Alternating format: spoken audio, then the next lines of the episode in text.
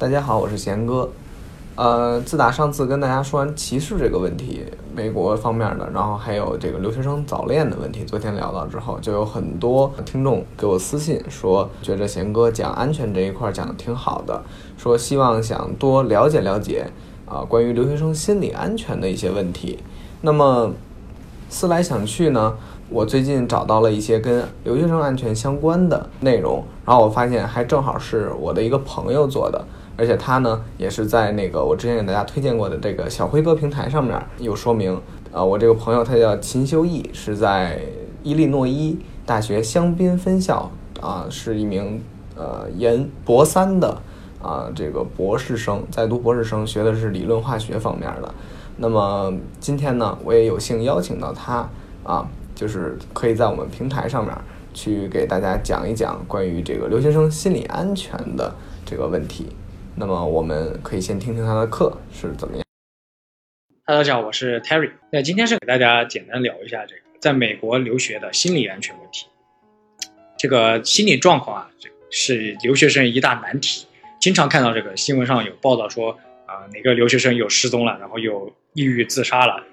之前加州还有一个留学生在旧金山那儿啊跳海自杀的，也是因为这个心理安全受到了这个伤害，对吧？有这个抑郁症。所以，其实在这个美国留学啊，如果你处理不当的话，非常有这个心理问题。因为在这边人生地不熟，如果没有很那个开朗的这个性格，你真的是交不到什么朋友。然后学业压力也重，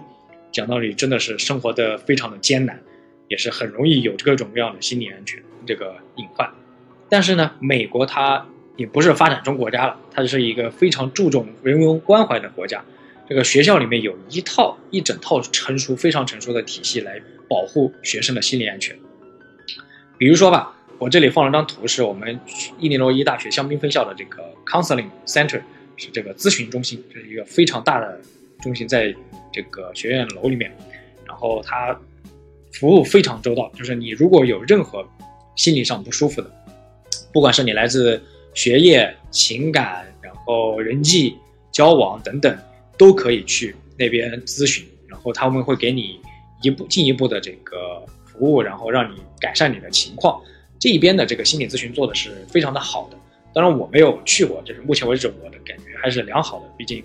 我才这个读第二年，然后也没有很大的压力。我们读博士啊，这个压力非常，到后面真的是非常的大。如果文章没有发出来，然后面临毕业，然后也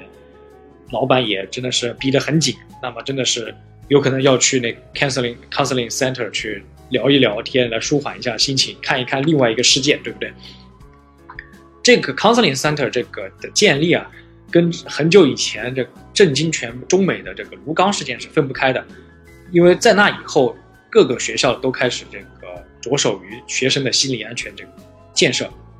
卢刚事件是什么怎么一回事呢？就是是加州理工还是哪个学校？卢刚是一个非常优秀的物理系的学生，然后他因为学业压力很大，然后心理上就出现了一些问题，然后对于同组的一些同学啊，都想法上就越来越危险，觉得他们总是在害他，对于老板也是非常的仇视。直到有一天，那个物理系的大家都在开会，这个卢刚进来以后，非常冷静的掏出一把手枪，把这个物理系的系主任和他的导师，还有在场的一些人全部枪杀。还非常有条不紊的把他要杀的人都杀了以后，自己饮弹自尽。这个事情非常震惊的原因，就是因为受过非常良好教育的一个 群体，居然出了这样一个事情，那么是非常让人震惊的。说明这个受高教育人群体里面的心理问题也是普遍会存在的，也不是说非常普遍吧，但总是会有。所以学校对于这个心理安全是非常的重视。因为这个，我们博士生或者是高年级的本科生以及研究生，很可能会在学校里面拿到这个助教、助理教师，就是英文是 teaching assistant 这个职位，或者是研究助理这个职位。那么学校就会给你发工资，然后给你签这个合同，相当于你是一个大学的雇员。那么存在这种上下级这个雇佣关系的人群，学校会有专门的工会为你维权。也就是说，你如果被你老板打压了，老板跟你说，你这个每周给我工作七十个小时，那不然我就不给你发工资，或者就压着文章不让你发，就是你受到了压迫，那么你就可以去这个相应的工会进行申诉，然后申诉就会为你维权。这种情况下，一般学学校都是偏袒于这个工会这一边。你像我们这个，呃，伊若伊大学香槟分校，去年啊，今年年初，我们的研究生工会还组织了罢工，是为什么呢？因为学校由于财政紧张，开始宣布，呃，高年级本科生是研究生担任助理教师了之后，不会确保你的学费减免。就是如果你干得不好的话，我们不一定会给你学费减免。那么这样一来呢，就一定有一定程度上可能会对这个你的工作会造成增加更多的压力，对不对？所以研究生工会那么为了保障自己群体的这个权益，马上组织了罢工，所有的助理教师在当天都要罢工，罢工连罢工三天，直到这个学校同意撤销这一决定。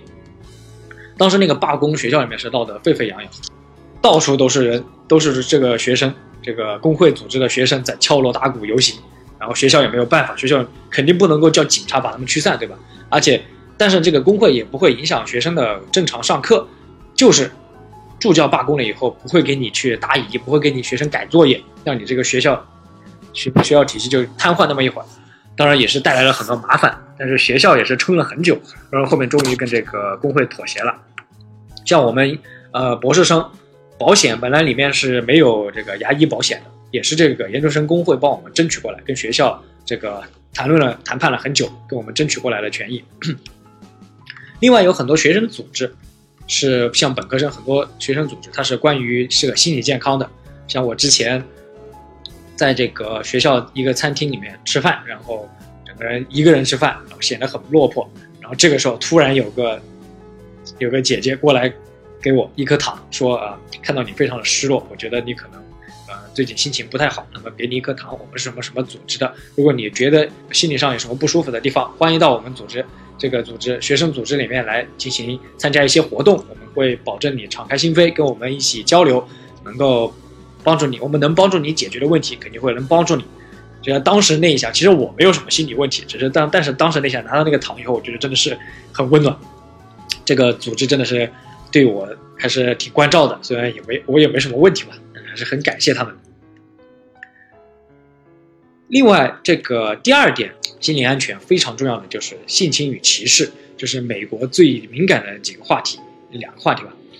关于这个性侵呢，其实也算不上是心理安全吧，但是虽然呃，它也是有这个身体上的这个安全因素，但我把它归到心理安全，是因为大部分性侵所带来的心理上的伤害也是比较大的。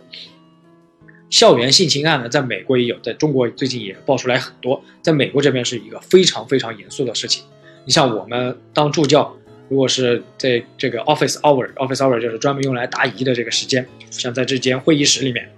如果我在这里答疑，这个外面的这个门我是不会关的。如果有女学生进来，我是肯定不能够把那个门关的，要把要把它打开，这样子不会引起这个争议，对吧？然后。一般这个会议室里面会有摄像，所以这个这一点可以确保学生不会在这个学校里面受到这个老师或者是助教的这个性侵。然后如果这个事情发生了，那么你可以学校有这个相应的这个中心，叫做女女生女性权益咨询中心，就在这个我们的这个主要大街上，在二楼，我还知道在哪，让他去举报，然后他们马上会成立相关的委员会来进行跟进你这个事情。所以，所以这个性侵这个话题是非常的严肃。我们这个助教上岗之前也会进行，每年都会进行这个性侵的培训。像美国这边，它有个叫 Title Nine，就是标题九，这是一个专门的法案，针对于这个性侵、校园性侵案件的，我们都要经受这个法案的培训，就是什么情况下你要怎么做才是合适的，为了避免什么不必要的纠纷，避免不必要的麻烦。你要怎么怎么做才是合理的？然后什么事情你是不能做的？这些都是一五一十的跟你说清楚。所以在这边，如果你受到了这个侵害，一定要及时的举报，这样才能够维护你的安全。另外一个就是歧视，歧视这个问题也是非常的严肃的一个问题，在美国校园。你像之前我们这个有一个新闻，就是美伊利诺伊大学这个大巴公司叫 Suburban Express 这个公司。他发布了一个这个广告，里面还有对中国人的侮辱言论，就是说在我们公司坐大巴不会像另一家大巴公司，就是因为另一家大巴公司是中国人主要做的，另一家大巴公司那样到处都是中国人，你在这里会享受一个没有中国的环境。这个东西就是非常有歧视意味的，就是把你们中国人跳出来说事，对吧？所以这个一出来以后，马上大家轩然大波，然后州检察官马上对这个公司进行调查，看他是否涉嫌违反了这个歧视法。然后后面这个公司接下来就倒闭了，就喜闻乐见啊，群众喜闻乐见，他就因为歧视的事情倒闭了。然后学校里面还有很多组织，就是维护这些少数群体权利的。一般中国留学生会在学校里面有自己的自己的学生会，叫 CSSA，呃是非常每个学校都有的，也是能够保护你的权益的一个地方。然后这个检察官也是检察官体系是美国非常强大的一个体系啊，就是如果你有什么是这个歧视相关的这个问题的话，他们会独立的执法来确保你的权益。好的，这个心理安全问题呢，我就说到这里。这个好了啊，听完秦博士的课，我相信大家对于留学生心理安全啊已经有大概的这么一个认识了。那其实留学生心理安全也一直是没有被大家所重视的，以及家长可能会有所忽视的，因为他们可能过度的关于关心他们的学习啊以及生活啊，对于心理建设方面，其实是我们啊中国家长需要反思，而且需要啊加一些注意力去关注的。那今天的节目我们就说到这儿。如果大家喜欢我们的节目的话，那欢迎订阅我们贤哥画美国这个公众号啊。那我们下期再见。